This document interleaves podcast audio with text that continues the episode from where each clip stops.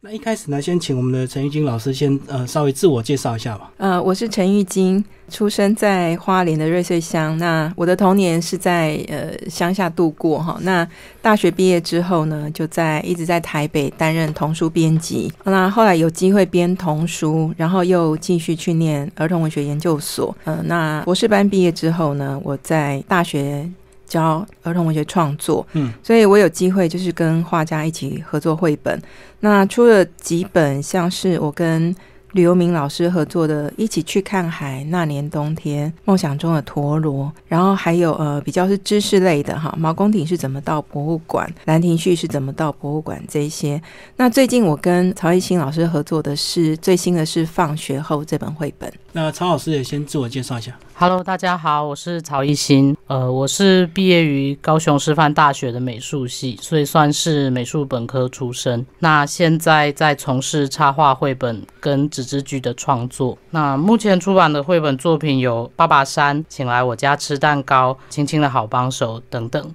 那这次觉得很高兴可以跟陈玉金老师合作这本《放学后》。所以曹老师，你本身是艺术本科的，是，然后现在就是一个全职的插画家嘛？嗯，可以这么说。那听说这一套系列，你们好像之前联经在企划的时候，好像一开始有遇到一些困难，对不对？后来在今年才好不容易把它生产出来。对，因为这一套书原本其实是跟公部门合作的，那中途大概有一些原因，可能后来就呃就由联经独立的来出版。是是。那呃，因为独立出版，就是事实上前期他们已经花了蛮多的力气，那我们也很高兴，因为这套书其实是非常不容易。他要找很多很多的资料，然后画图的过程，呃，事实上也是非常的辛苦哈。所以联经又给我们很大的空间，不过相对来说，就是少了公部门的某一些呃比较他们基本的必须要跟官方配合的要求之那些条件，就是没有被要求之后，我们反而就是能够很放开的去创作。那对我们来说，这个也是我们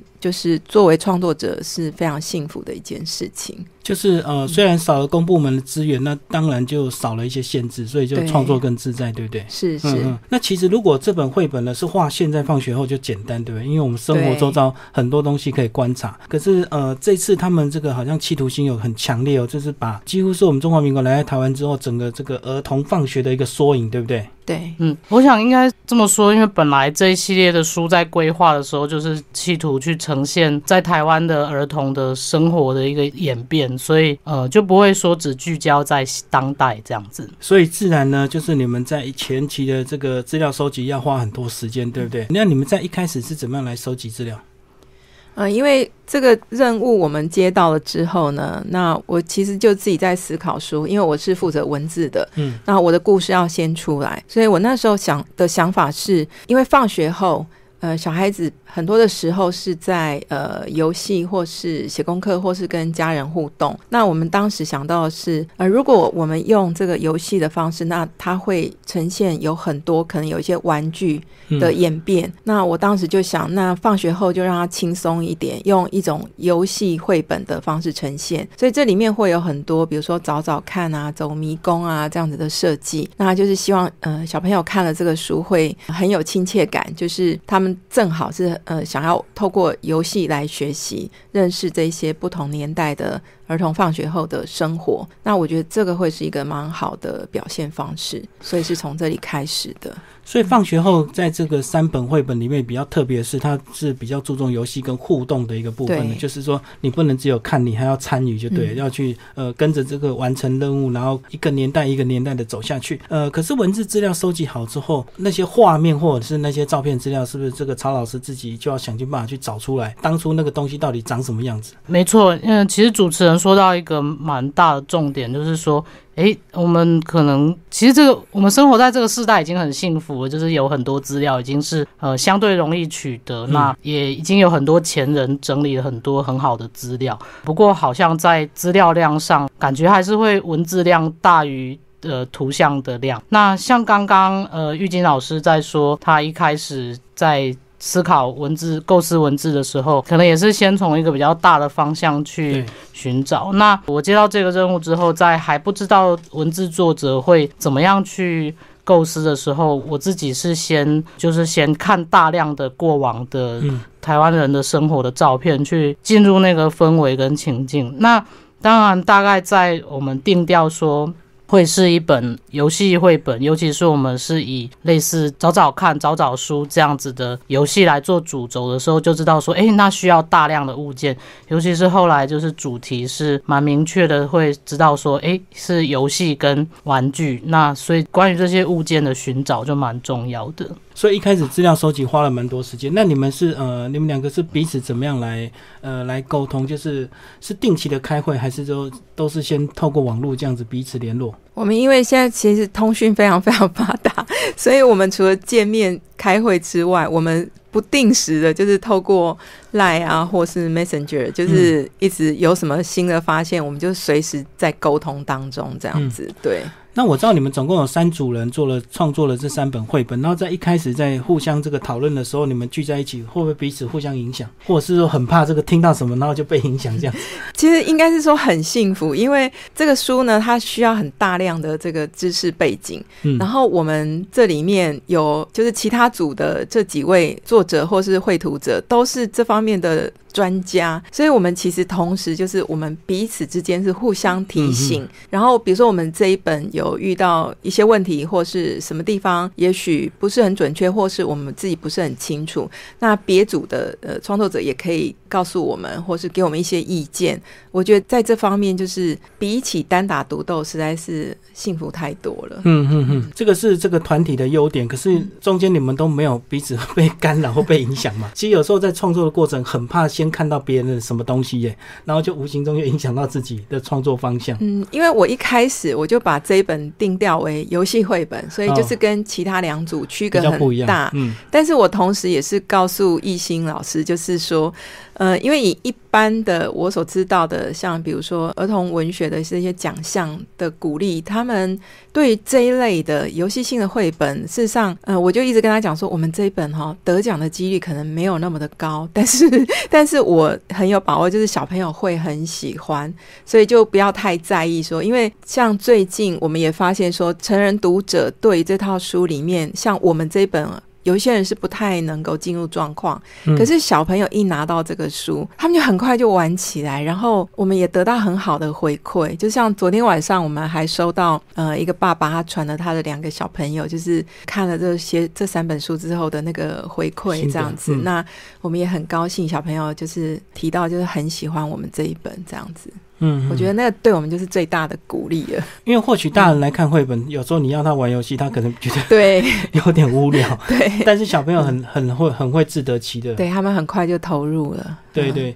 所以这个游戏绘本，这个过去你曹老师，你过去有这样的一个创作吗？呃，其实这真的算是第一次的尝试。那也做了一些，当然也会回头去看看目前市面上已经有的所谓是比较属于游戏性质的绘本，可是也还是要回归到就是很清楚我们这本书或这套书的目标是什么。嗯那比如说，因为其实我们还是属于比较知识面向，我们是希望给让孩子认识就是台湾过去的生活，所以其实还是要。在画面的布置或者是设计上，还是要比较符合现实这样子，所以就觉得好像跟先前我参考的游戏书或者是找找书，还是有一些就是性质上的不同这样子。那现在呢，我们就来跟听众朋友稍微介绍里面呃非常精彩的这个绘本内容。那听众朋友如果有兴趣，也可以当然要找这本书来看，会更直接的带给你一些享受跟冲击哦。那我们现在来到一开始呢，就是有个黑猫引领这个呃我们的剧中的这个小凯，然后进入时光。隧道这种穿越的剧，好像这几年还蛮流行的，对不对？对，那我觉得，因为小朋友也很快能够接受这样的剧情。那因为当然，我们的重点是摆在后面，他有任务，然后他要闯关，所以他要去找出不同年代的呃这些游戏的玩具。那我觉得就是透过这样的方式，让小朋友去认识不同时代的台湾，就是小孩。都呃玩哪些游戏，然后做了哪些事情，就在放学后的这一段时间。所以这个主场景就是非常重要。主场景呢，就是小凯遇到黑猫。那个曹老师帮我们介绍一下，你在设计就是以这个时光国小的这个校门口，然后他放学是就刚好遇到一个黑猫，然后就进入时光隧道。是，我觉得在开始介绍，就是开始我们主页来看这本绘本的内容之前，我可以讲一下，就是说。我对于场景的设计的方式。那因为其实我们就是很快的定调说，呃，要让它是一个游戏书，然后有任务，然后并且其实绘本里面有一件事情很重要，是它的节奏，就是我们确立的说节奏是大概是呃两个跨页去讲一个十年，那。嗯，因为我觉得其实还是希望让读者可以明确的感受到时光的变化在这本绘本里，所以我就觉得说，哎，你还是需要有一个固定的场景去让大家看到它每一个十年的变化。嗯，那因为既然我们的主题是放学后，所以就觉得说，哎，每一个十年都是从放学离开学校，所以看到校门的这个场景是蛮适合的。所以大家这本绘本往下翻、往下看的时候，你会发现，哎。那个其实都是从时光国小出发，嗯，然后可以看到学校的建筑，在一九五零年到现在，或者是所谓的未来二零二零年，当然是不一样的样子。可以去看它每一个细节变化，还有包括它周遭的其他的建物，或者是以前是没有建物，是可以看到远山这样子的一个设计。那其实有别于这个另外两个绘本，他们大概可能都是用老中青三代嘛，就是跟阿公阿妈跟这个爸爸妈妈，所以他们跨越的年代可能二三十年为一个。基调。那么你们以十年来这个呃做一个区隔，其实我觉得时间其实有点短，其实非常的困难，对不对？在收集资料上，因为十年也许整个大时代变化并不是那么明显，变成你们要花更多时间找资料，跟找出一些细微的差异。对，这个其实尤其有一些玩具，或是有一些事情，它并不是说哦这十年就停了。对。但是相对来说，它有一个好处，比如说可能早期的小朋友他们玩陀螺。那现在也有小朋友玩陀螺，是玩战斗陀螺。那这件事情对于就是现在的小孩、现在的读者在看这个书的时候，对他来说，他也可以在我们的书的开展的过程里面看到，哎，那有一些玩具以前有，然后现在也有。只是它的材质、它的碗的形态可能有一点点改变。嗯，那当然我们也没有办法很明确在这里交代说，所以这个玩具是在什么时候开始，然后什么时候结束，或者说它已经延续，我们没有办法那么具细你。可是就是同时也是等于是提醒小朋友，如果你有兴趣，你也可以自己去去找这些相关的资料。就对他来说，他呃从这个细节里面找到一些他有兴趣的物件，他是可以再继续发展的。对，所以这个以十年来划分，其实，嗯，以大时代来讲，算是非常的短，所以两位创作非常的辛苦。好，那我们就跟着黑猫，我们进入这个一九五零年。呃，一九五零年应该就是刚来台湾那时候，对不对？民国大概三十几年的时候，对，就战战后了。嗯嗯。然后一九五零年那时候，其实时光国小就在那，时光国小一样就是以这个老松国小为背景嘛，对不对？因为，其实我们这本是比较没有说以哪一个学校原型，而是希望说看到。大概台湾的学校，其实，在建物上面也有一点反应，就是大家对于学校的态度，或者是对于整个生活环境的改变，跟呃，比如说早年的时候，可能治安很好，根本没有什么很正式的要关闭起来校门，可能也没有警卫，都开放式，对对对对对，甚至你家里可能那个门都不会锁，对对对对，因为这个旁边的这个邻居实在太多，所以只要有陌生人来，大家都会关注他，对，所以那时候很很少有小偷。那这个一九五零年。这个学校的场景，其实我们就可以看到，这个学校跟周边的这个田野几乎是融在一起，然后也没有很明显的围篱跟铁门哦。然后看到那时候就有人还在那个应该像什么放猪哥，是不是？看猪哥，对对 对。然后还有水牛这样子。然后那时候呃，很多人都还没有鞋子穿，对不对？对我呃，因为我在收集资料的过程里面，早期的这一些记录，就是生活其实真的都很比较辛苦，因为战争刚结束。那整个台湾是经济慢慢在复苏当中，那那个年代事实上大家真的都是比较辛苦，所以这些事情是非常平常的，就可能少数人才有比较好的生活条件，多数人都是贫穷的。就是没穿鞋子是正常，有穿鞋子是有钱人。嗯嗯，是这样的一个差距。然后这个曹老师你在画这种比较复古的这种风格，是不是？跟你这个创作手法会有一点，一开始会有一点这个不习惯，对不对？因为怎么样去呈现那种复古风，然后又怀旧风这样子？是对我来说也算是一个新的尝试。所以其实呃，如果读者有看我其他就是前面其他的绘本作品的话，你可能也会看出说，哎，这次采取的画风就是跟以往都不太一样。那刚刚主持人谈到说如何去营造那个复古的。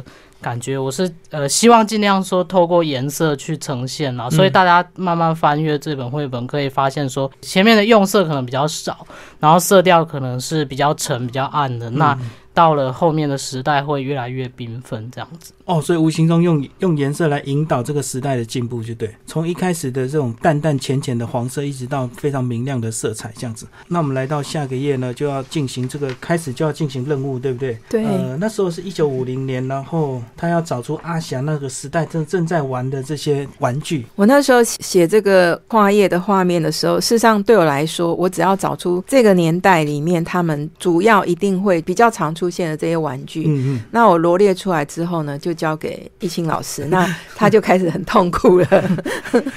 对，因为这一行其实就是只要写成那几个关键任务就好了。那痛苦的是会者就要设计这个场景。其实也不是这样啦，就是当然，呃，对，其实我们这本绘本的合作模式蛮特别，就是图文是一直有来回来回的讨论，就是可能有一些绘本的合作是文本写好之后就完全交给会者去。发挥那可是我们这本呃，我觉得很好，就是说这样子来回的讨论。那玉静老师把他的讲的太轻松，其实也没有这样，就是当然他找出一个大概的方向，然后。觉得说，哎，那个要设为题目的，可能是那个年代他认为比较重要或者比较具代表性的，来当做题目。可是因为我们是一本游戏绘本，是一本找找书嘛，所以那个画面就必须要非常非常的丰富，要必须要有点难度，让读者让小读者去找啊。所以里面的物件就必须要非常的多。那的确就是必须要去找出列出说，在那个年代到底有什么活动是小孩会从事、他会做的。那我们再去挑选，其实。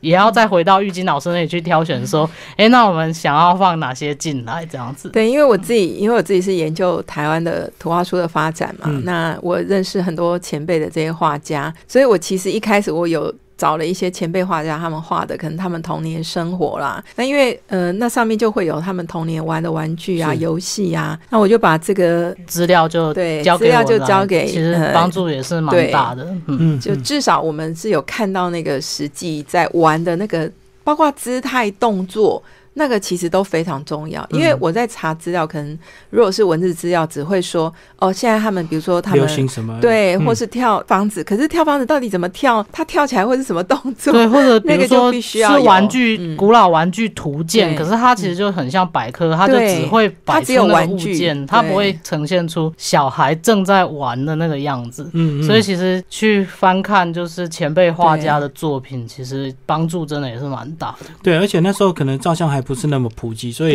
没有什么照片资料，只能靠画作，对不对？对。那因为要设计游戏场景，让大家找任务，所以画面一定要非常的多，可能要五十个物件，让你找出三个或五个物件这样子。对。来帮我们聊聊里面我们这个呃好多细节哦，这个都是我们一九五零年代这个听众朋友，如果你是这个年纪的人，那时候你是小学生，你们都可能常常玩过这样的一个东西，对不对？一开始先讲一下，那时候是不是就有那么蒙拉啊？是不是在右下角这个地方？蒙拉点水对啊。其实这个就是一般般来讲。讲其实可能它除了呃好玩，那其实更重要是这个是它取得食物的。方式之一，也就是也是取得蛋白质来源的方式之一。所以，然后有点一边玩，然后也其实它有点既是游戏，也是一个工作吧。所以其实也有点点出那个时代的特色吧，就是小孩的玩不像现在的小孩的玩那么明确，就是玩就是玩，功课就是功课，然后就是都是取材在他身边的。东西，比如说像我们的题目里面有一个，其中是叶子车，对，这个好像比较少人知道，可是我觉得应该也是台湾蛮大的特色，因为它就是大王椰子树的掉下来。那个大叶子掉下来，那小孩子身形还很小，都可以坐在叶子里面拉动它，就好像好像一个拖拉车这样子。然后这个画面其实也有一个重点，其实也是我在设计整本书的切分的画面的时候的一个很大重点，就是我们事实上还是有参考一些教授们。的研究的成果报告，所以前期呢就会发现小孩子非常非常的多，然后呢那个材质就是比较天然，然后随着每十年一直到后面少子化来临，就是小孩子越来越少，然后呢游戏的空间就是从户外慢慢慢慢转到室内，对。我好像太早破梗了，就是一个 书的架构。对，但是可能就是也提醒大家，就可以去关注说，那这个不同的时代里面它产生的一些变化。对啊，光是这一章呢，就让我们看到非常多的形式，因为以前就是要水质好，你才能够蒙蓝，然后还有很多青蛙，你可以钓青蛙，甚至没有被污染的。对，旁边还有人拿水瓶在灌斗高这样子哦，这个都是真的要有一定的好的环境，才有这么多自然生态这样子。然后以前呢，可能大家也这个小孩就一直生嘛，对，所以很自然，小朋友都很多这样。那放学下他们就自己玩，也不用不用太管去要去补习或干嘛。对，其实这一页还有一个我很喜欢的地方，就是。那个年代的乡村景象，可能在亚洲或者是经济发展差不多的国家，其实是看起来是会非常像。这点是我自己在找资料的时候会发现，因为现在网络时代，然后如果你关键字没有很精确的话，其实有时候你是会找到别的国家的的农村，然后就觉得，哎，这看起来也蛮像台湾的过往。可是其实这张图里面有一个很大的特色，就是其中有两个小孩，他们穿的是那个中美合作面粉袋。做的裤子，我就觉得，哎，那个绝对是只有在台湾才看得到的，对，就是美元的那个面美美元时代的背景。那另外，我我其实也要想要提醒，就是读者，就是我们就是整个中华的文化里面，因为受到呃儒家的影响很大哈，就是业精于勤，荒于嬉，就是对游戏这个概念会觉得啊。那个就是你去认真念书就好了，干嘛就不要玩啊？玩不重要。可是当然，近代的呃研究就会发现说，事实上游戏。对于人际关系的互动是非常重要。然后还有就是过去那个年代，小朋友可能放学玩在一起，那很多小孩玩在一起，他呃无形中他会产生所谓的孩子王。对，孩子王其实就是一个领袖锻炼的一个一个过程。嗯，那事实上，所以其实这个游戏也是非常重要。所以在那样的年代里面，就很容易产生所谓这样子的一个领袖型的人物。对，因为现在的小朋友都是独子，然后可能都关在家里，所以他很难跟人家。互动或进行所谓的社交，那像以前小朋友社交一多之后，很自然就有些人格特质会展现出来，有些是领导者，有些是跟随者，那有些可能是调皮捣蛋，他们的人格特质就会表现在这个团体之中这样子。那接下来我们时间就来到一九六零年，那大概就是民国五十年，对不对？对。然后那时候好像大家就开始有鞋子穿了。对，就是台湾慢慢经济就越来越好了，在这个年代里面，我们就可以看到，呃，小朋友的鞋子 就可能跟前面那个。的时代就开始有一些变化了，而且好像脚踏车也开始流行起来，就对。对，然后当然那时候可能为小朋友特别设计的脚踏车，嗯，可能还没有那么多，嗯，好，那很多家庭里面的小孩，如果他要学骑脚踏车，他可能就要骑大人的车子，这个好像蛮多长辈都有这样子的童年记忆的。而且以前的脚踏车呢，都是很愁，用那种载货用的那种铁马，对不对？然后后面都有一个大的货架，然后让你去绑货的这样子。嗯，那到一九五零年，其实呢，我们在这个这个绘本里就可以看到，其实一些交通工具开始。就慢慢越来越多，越来越流行了。包括这个摩托车，可能也是少部分人的一些身材工具这样子。那所以这个年代里面就可以看到，交通工具好像变得更多了。就是在这个画面里面，我们看到的，就是一心有特别就是设计这些不同的交通工具，但是也还是同时可以看到有。牛车就是它刚好是在那个交错的嗯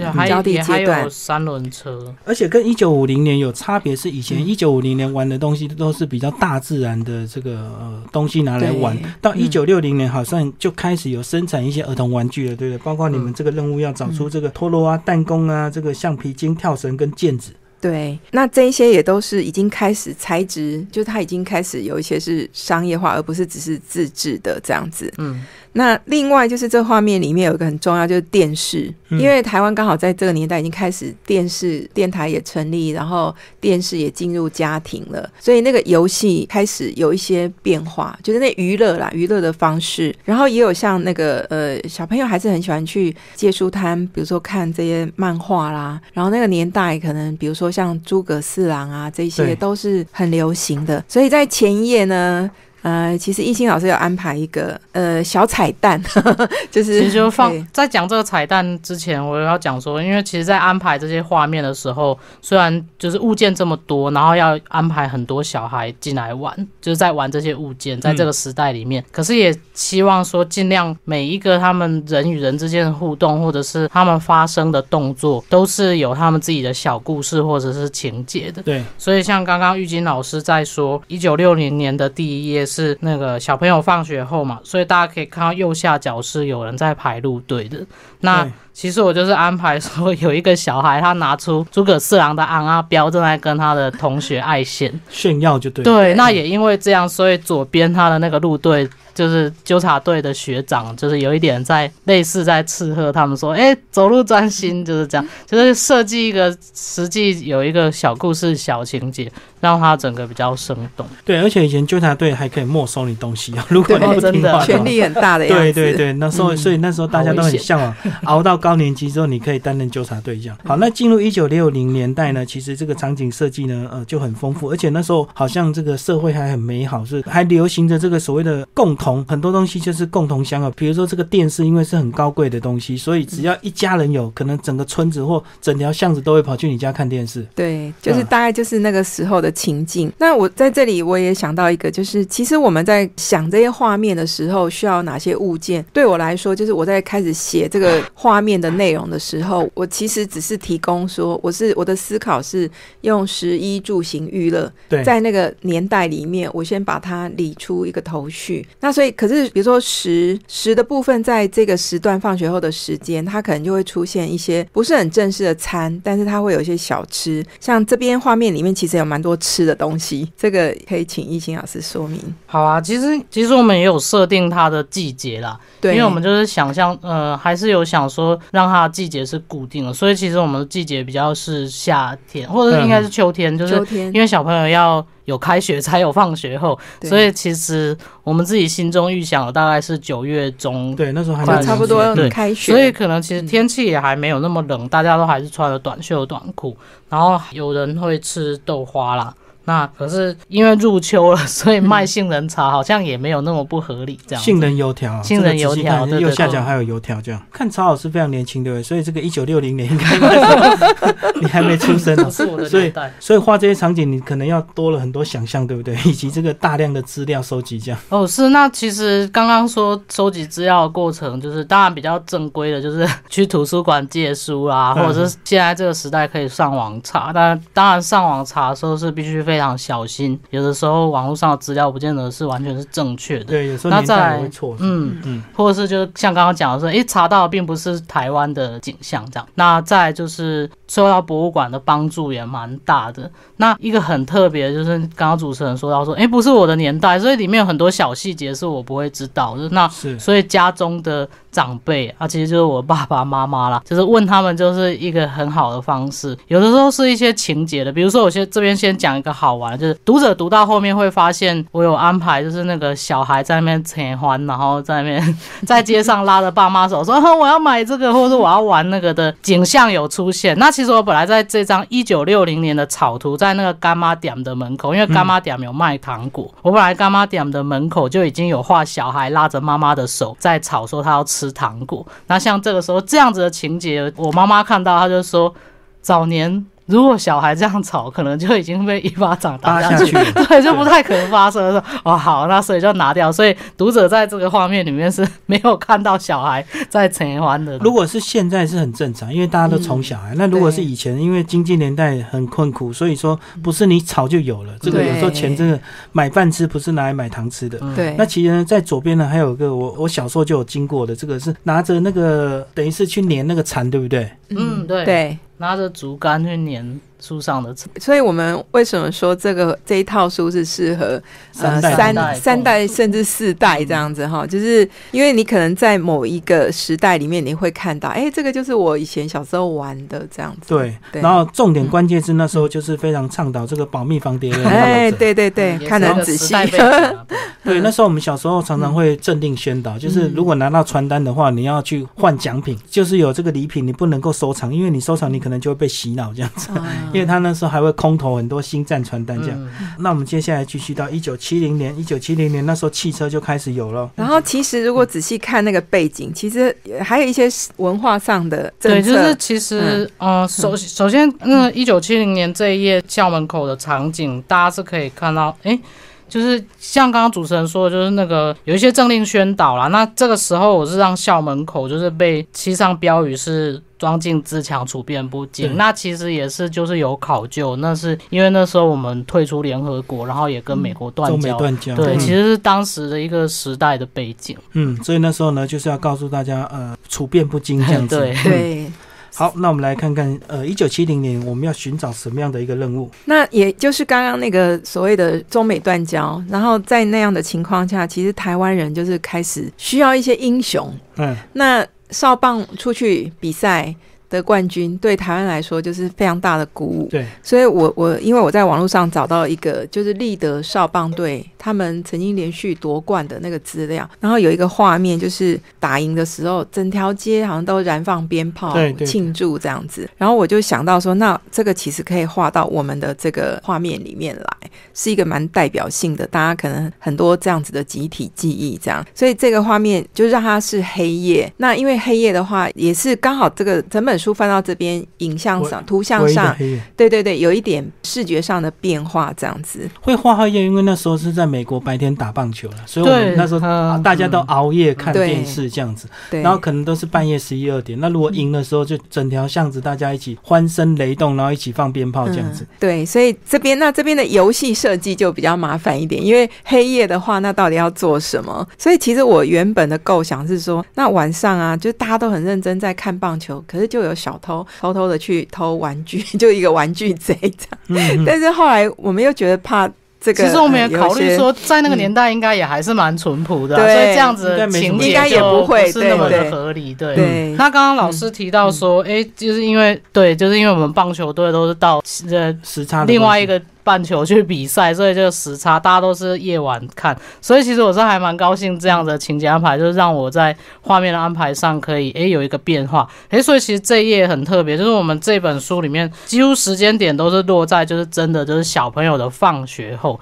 但是大家可以看到这一页左下角其实是有两个前面这个年代的小朋友，其实是他们在聊天，所以他们在这一页是他们在回忆，为什么呢？其实因为我们考据的很 很严格，就是说。那个棒球比赛都在暑假，所以并不是小朋友放学后会发生的事情。对，所以这是两位小朋友开学后，他们在回味他们那个暑假看棒球，又看到我们的球队赢了的那个兴奋的心情。所以这个画面其实是他们的回忆，这样。哦，就是回忆他们这个暑假期间。而且我们真的有一个时间，我有找到那个联合知识库里面的那个新闻，就是那一天 的少棒对，然后有一个照片，然后所以。一心老师还特别去查，所以那一天如果是有月亮，应该是出现什么样的月？现在就是网络资料也很方便，所以月相这个看应该是上弦月，就对，就是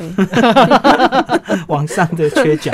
好，那那时候的这个任务就开始有大同宝宝跟无敌铁金刚出来，那时候呃开始这个呃彩色卡通就开始流行了，对不对？嗯，对。然后我们其实还有一个另外，因为我们自己是做出版的，所以我们也想到说，那我们有没有可能在这些画面里面也放一些当时小孩子喜欢的那些儿童读物，所以这边有一个王子半月刊，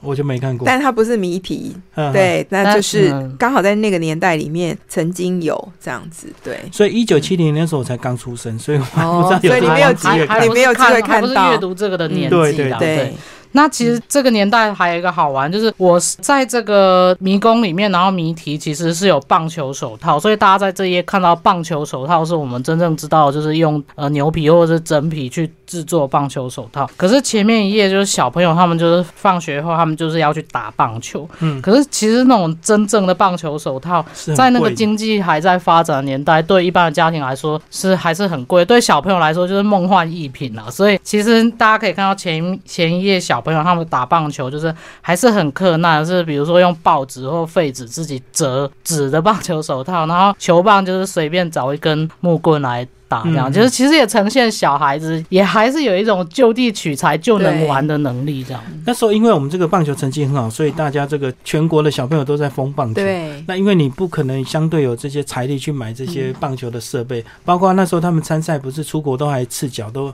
连鞋子都没有这样子去参赛，对不对？对。所以那时候很自然就拿这个自然物啊，拿这个树干啊，拿拿一个这个报纸折一折，就变成一个纸手套这样子来玩。好，那我们时间来到这个一九八零年，一九八零年那时候电子产品就开始越来越风行了，对不对？包括这个收音机啊，呃，这个随身听啊，以及这些。对，就是台湾的经济，就这时候是已经开始很慢慢开始要起飞了。对，非常的就是非常富裕了这样子。开始就是各式各样的，也就是台湾从农业时代又进入了工商业的这个时代里面，那各种各样的呃游戏啊、设备啊等等，就跟前面其实就有蛮大的落差了。然后其实这里还要注意，因为我们前面刚刚也提了很多，就是之前可能家家户户彼此之间关系还是很密切，可是在这里整个开始都会的这样子的发展越来越强，然后小朋友就是。呃，双薪家庭也越来越多，对，那他们就变成钥匙儿童。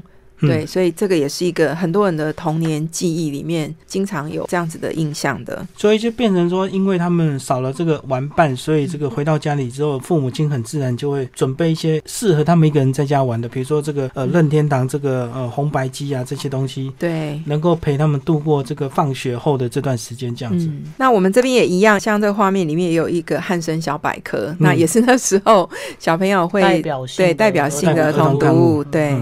而且有个特点是，这个妈妈已经带外食回来，就开始双薪家庭了。对，嗯，就没有没有时间在家煮晚餐这样子。呃，所以这样子对曹老师来讲，这个到了这个一个人的这个家庭之后，这个场景是不是就稍微轻松一点了？比较不用，其实也没有，因为其实还是要考究。因为虽然是自己度过的童年，也许比较是属于自己的时代，可是记忆还是会模糊，我就忘记自己玩过什么，或者是说，哎，看到现在小孩玩什么，然后你还是需要去考究啊，就是说哪一些玩具比较会是出现在一九。八零年代这样，嗯，那其实这个画面我跟玉金老师都很喜欢，然后我觉得它是一个就是很好说明我们的文图合作的方式，就是刚刚其实前面有讲到说我们是一直来回的讨论，对。那像我必须先讲一下，就是说，因为我们是要设计成一本找找书嘛，那物件必须要非常的多。那刚刚稍早我有讲到说，也是有参考很多就是前辈做的游戏书，嗯，那可是大家可以想象，就是说，诶，其他的游戏。书它可能可以是比较是想象的，所以它的情节或者场景的安排可以不完全符合事实。那个年代，对。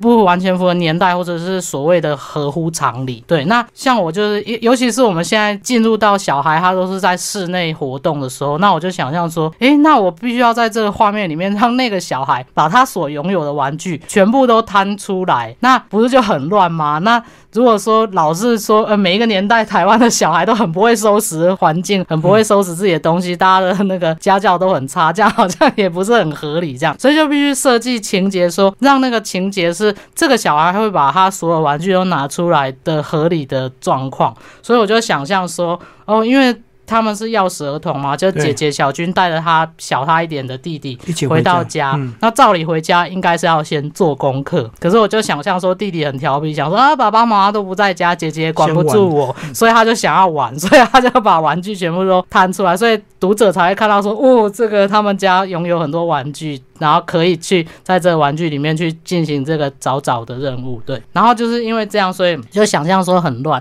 然后我也想象说，那姐姐一定会觉得很头痛，因为。手足之间，大概姐姐就会觉得她需要管弟弟，所以我就设计这个画面是妈妈买的外食，刚刚开门一进门，妈妈看到小孩玩具那么乱，应该也是会傻眼对。然后姐，所以姐姐就是立刻有一个动作，就是指着弟弟就要告状。那因为这样子的草图出来之后，那玉金老师就把文字改成说：小军一看到妈妈进门就说：“妈妈，弟弟都先玩。”不做功课啦，就是有一个这样的趣味产生，其实是我们文图来回所产出来的结果。对，因为他如果不先告状，可能妈妈回头就第一句话就会怪姐姐怎么没有管好弟弟，是吧？怎么没有叫弟弟先写功课？所以一定要先下手为强。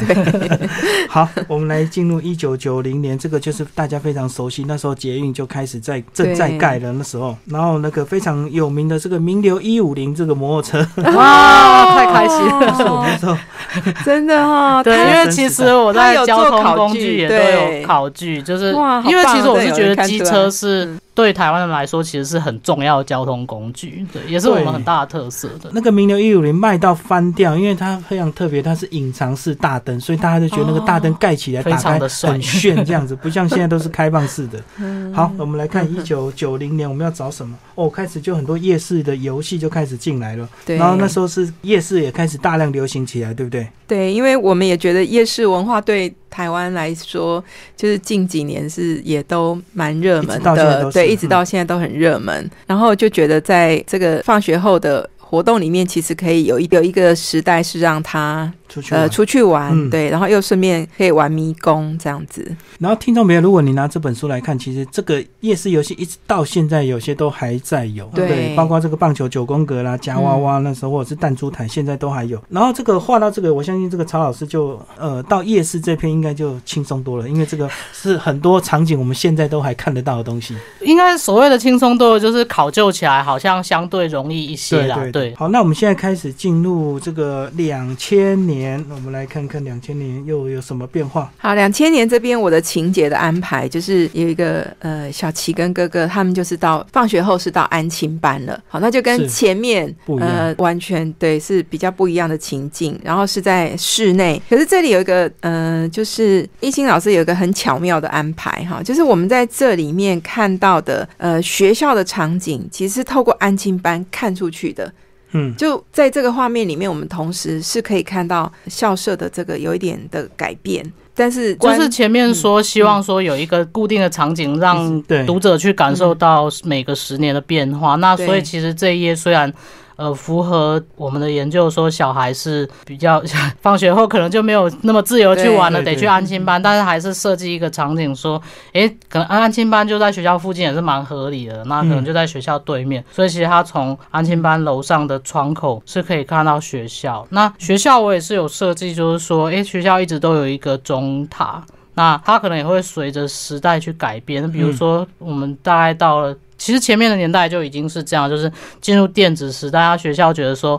呃电子钟比较好，所以就改安装了电子钟。对，但是读者也可以去看，就是说，诶，回到了二零二零年，学校又做了什么样的处理？就是。让大家去寻找，让大家去观察。所以这个电子钟就是写在呃六点，就是四点三十分，等于放学一放学马上就到隔壁的安亲班去度过。因为安亲班很多都是学校附近。嗯，对。那玩的那个活动的内容也都不太一样了。对，那回到家之后就看到这个场景也改变了，开始有这个液晶电视，对不对？对。那这里面当游戏的内容啊，像这个战斗陀螺，就是现在小朋友可能就会很熟悉的。就这里面的物件，就是可能过去对他们来说，现在的小读者对过去可能没那么熟悉。可是在这里，他们开始是属于他们的年代，他们就越来越对非常亲切。对，所以我相信小朋友看到这边就很有感，因为这个就是他们这个曾经度过的年代。对。那这里还有一个小彩蛋，就是这里有一个。嗯，樱桃小丸子的玩偶，其实这个樱桃小丸子在原本我的草图跟我实际手绘的彩图里面是没有的，那它就是蛮特别的，因为呃，其实我们这本书大概是到今年八月的，哎，八月？对八八月的时候，呃，已经进入编辑的尾声，就是我们图文都好了，是必须要交给编辑去做编排，嗯，然后还没有送。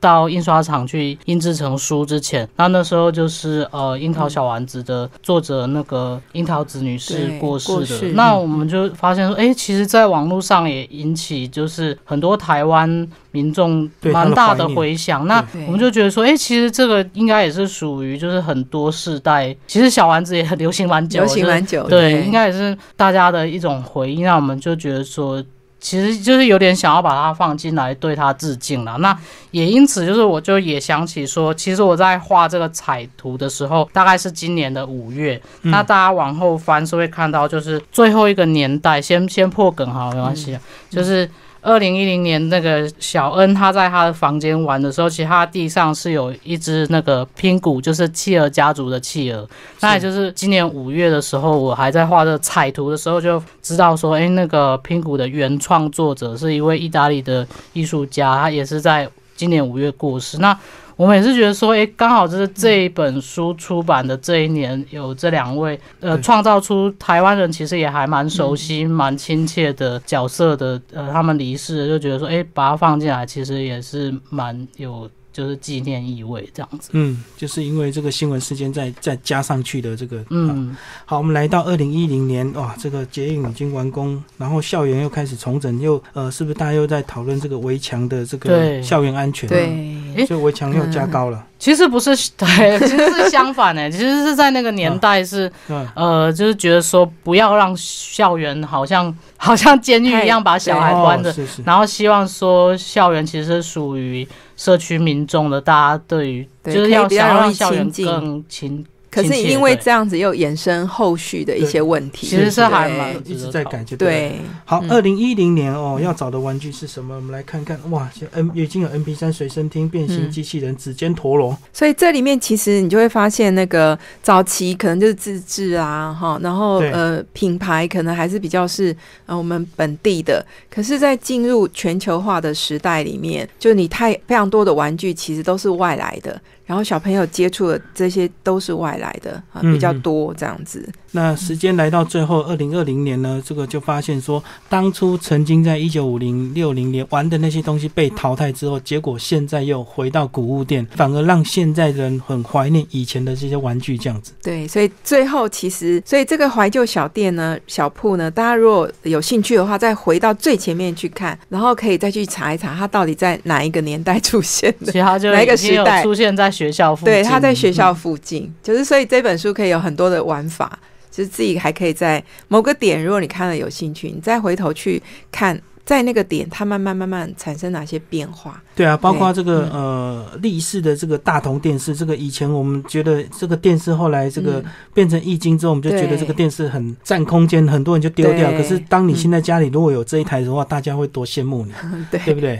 这个电视门还可以打开那一种的，嗯，对，嗯，好，今天非常感谢两位为大家介绍这本书。呃，这本书这样完成之后，对你们来讲应该也是一个很大的一个体验，对不对？完成一个这么艰巨的任务，这样子。对啊，我们自己也等于是做了一个呃，还算是蛮充分的一个研究，然后也去。回头去看一下这些台湾儿童游戏经过哪一些历程，然后对于现在的小孩，那其实我也要讲一个，就是说现在小孩其实他们很多玩一些线上的虚拟的这些游戏，那并不代表就是他们在独立的空间里面玩这个游戏，并不代表他们就呃，因为大人会觉得说啊，你都在玩，好像都没有一些学习。他其实同时他在游戏过程，他也是一种学习，嗯嗯，就是可能早期的那个玩法。好，是我们可以看到直接面对人。那现在，呃，他是用虚拟的角色在进行互动。那可是这个是前人造成的，所以有一些家长会对于呃小孩玩这些游戏很排斥。那我觉得看这本书之后，我觉得是可以